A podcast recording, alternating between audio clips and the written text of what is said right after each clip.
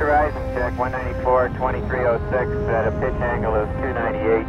Does not quite fall on Allez, enfile ta combinaison, elle te protégera du grand froid et te permettra de respirer grâce à l'oxygène qu'elle fournit.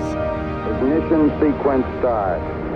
Six, five, four, three, two, one, zero. Mets tes gants, mets tes bottes, vérifie que ton micro marche bien. On part dans l'espace.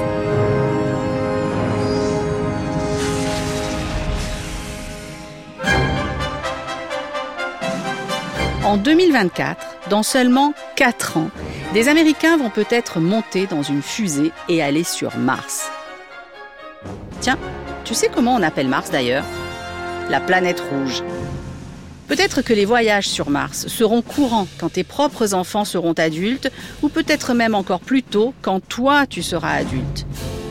Tu imagines?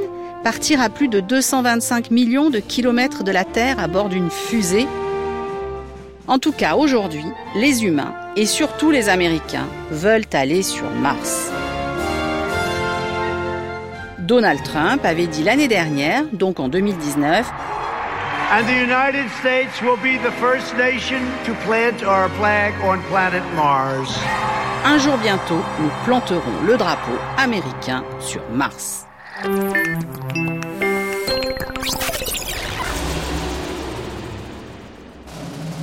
Avant, c'était la Lune qui les intéressait. Il y a 50 ans, dans cette course pour voyager dans l'espace, les Américains ont été plus forts que les Russes. Pourtant, le premier être vivant à être allé dans l'espace était russe. C'était une chienne. Elle s'appelait Laïka. Nous sommes alors en 1957. Puis, les Russes réussissent à envoyer le premier être humain dans l'espace. Il y a 59 ans, en 1961. Il s'appelait Yuri Gagarin. Il était tout petit, 1m57 seulement. Mais ça ne l'a pas empêché de devenir un héros de la conquête spatiale. Tu te souviens? Je t'ai parlé de la conquête de l'Ouest dans un autre épisode. Le peuple américain a toujours voulu conquérir de nouvelles terres. Après la découverte des grandes plaines de l'Ouest, conquérir l'espace était après tout assez logique. Vexés par les succès russes, les Américains lancent alors un programme très ambitieux. Envoyer des hommes sur la Lune. Nom du programme Apollo, nom de la mission Apollo 11. Apollo 11, Houston, uh, come. Alors, le 21 juillet 1969, c'est l'événement. Un terrien sur cinq est scotché devant sa télé. Pour la première fois, un homme marche sur la Lune. Il est américain, il s'appelle Neil Armstrong. Je suis sûre que son nom te dit quelque chose. Il prononce alors cette phrase Un petit pas pour l'homme,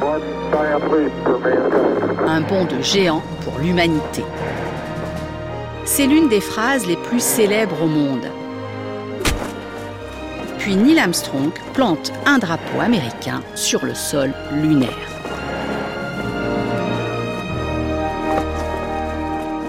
Mais Neil n'est pas tout seul ce jour-là dans la fusée Saturn V. Deux autres astronautes américains font partie de la mission Apollo 11. 19 minutes après Neil Armstrong, le deuxième astronaute descend, c'est Buzz Aldrin. Tiens, tiens, Buzz, tu n'aurais pas déjà entendu ce prénom Vers l'infini et au-delà Buzz l'éclair, le ranger de l'espace de Toy Story.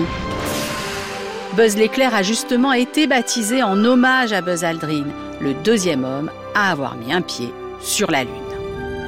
Le troisième astronaute de la mission Apollo 11, Michael Collins, n'est jamais descendu du module de commande car il est resté en orbite pendant tout le temps de la mission pour des raisons de sécurité.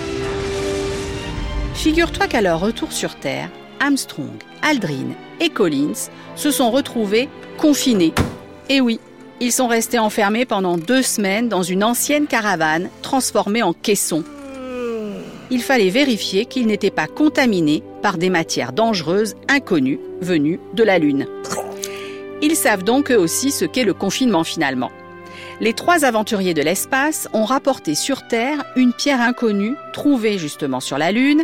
Elle a été baptisée l'armalcolite, formée des noms des astronautes d'Apollo 11, Armstrong, A-R-M, Aldrin, A-L, et Collins, C-O-L. Ça donne armacolite. Depuis, dix autres Américains ont mis les pieds sur la Lune. On les appelle les Moonwalkers, les marcheurs lunaires. À chaque mission, ils ont rapporté des kilos de roches et de terre pour les étudier. La plupart de ces objets sont conservés au Centre spatial de Houston, au Texas, au sud des États-Unis. Aujourd'hui, la conquête spatiale continue la France est entrée dans la course en participant à la construction de la Station spatiale internationale. Tu imagines un laboratoire flottant dans l'espace de la taille d'un terrain de foot qui se déplace au-dessus de ta tête et qui fait chaque jour 16 fois le tour de la Terre. 5, 4, 3, 2, 1, 0. Ignition. Tu as peut-être vu le 31 mai dernier le décollage de la fusée SpaceX, qui justement a rejoint la Station spatiale internationale. SpaceX est un vaisseau américain. Il a été imaginé par Elon Musk, un inventeur qui fabrique aussi des voitures de sport électriques. Elon Musk annonce qu'il veut peupler la planète rouge avec un million d'humains d'ici 2050, quand tu seras adulte. Pour emmener tout ce monde, Elon Musk veut utiliser son véhicule Starship qui pourrait transporter une centaine de passagers à la fois à destination de Mars. Pour peupler la planète d'un million d'habitants, il faudrait donc 10 000 fusées Starship. Qui sait, tu feras peut-être partie du voyage. On ne sait pas si Elon Musk va réaliser son rêve d'enfant.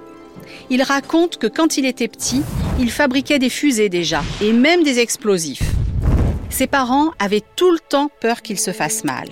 À 12 ans, il a créé son propre jeu vidéo. Il fallait détruire un vaisseau extraterrestre transportant des bombes. Tout ce qui l'intéressait quand il était petit, c'était la science-fiction et les ordinateurs. Et à l'école, les élèves se moquaient de lui car il passait ses journées à lire. Et il était tout le temps dans la lune. Aujourd'hui, certains pensent que c'est un génie, d'autres, au contraire, disent qu'il est fou. Mais après tout, un inventeur est toujours un peu fou, non?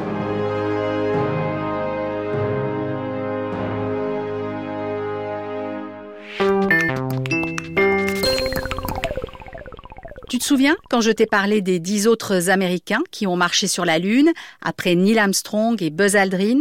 Tu te rappelles comment on les appelle? Les Nightwalkers, les Moonwalkers ou les Sleepwalkers.